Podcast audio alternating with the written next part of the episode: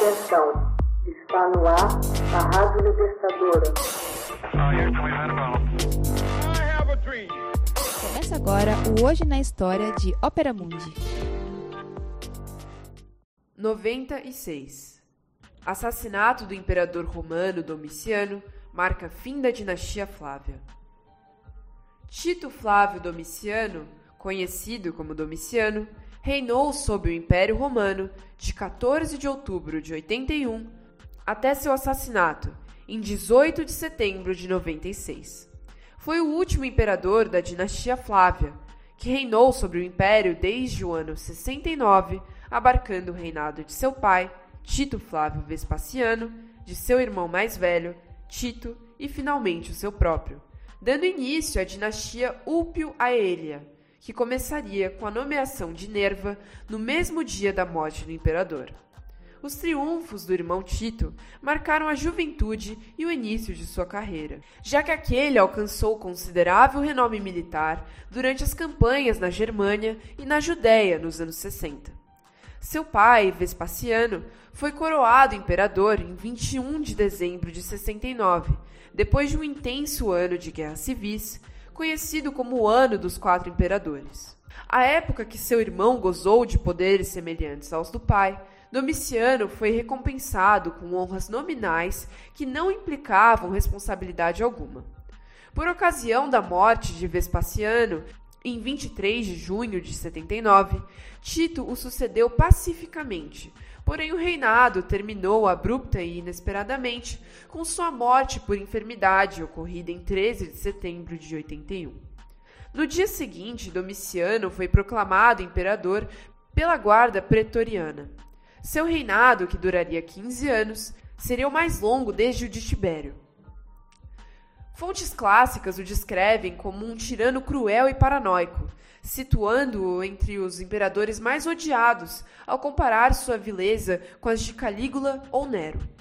Todavia, a maior parte das afirmações acerca dele tem sua origem em escritores que lhe foram abertamente hostis: Tácito, Plínio Jovem e Suetônio.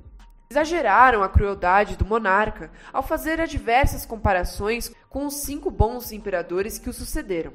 A historiografia moderna o descreve como um autócrata impiedoso, porém eficiente, cujos programas pacíficos, culturais e econômicos foram precursores do próspero século II, em contraste com o turbulento crepúsculo do século I.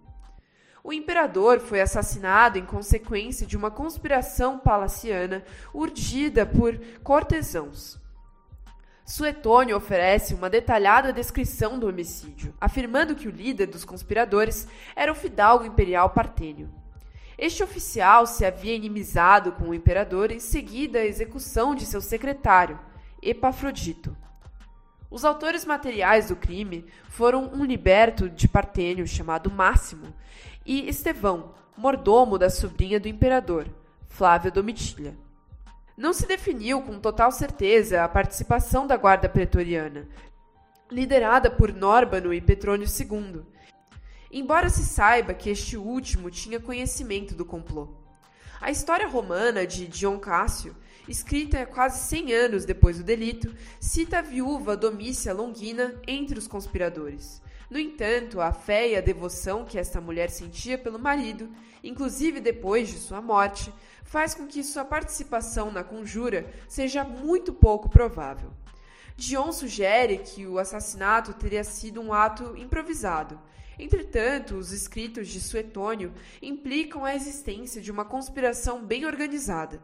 Na véspera do ataque, Estevão simulou uma lesão no braço esquerdo, a fim de poder levar uma adaga debaixo das vendas com que cobria com a fictícia ferida. No dia do assassinato, foram cerradas as portas dos quartos dos serventes imperiais. O pessoal do imperador levara a espada que este ocultava debaixo de seu travesseiro. Segundo uma predição astrológica, o imperador acreditava que morreria ao meio-dia. No dia assinalado pelo astrólogo, perguntou a um mancebo a hora.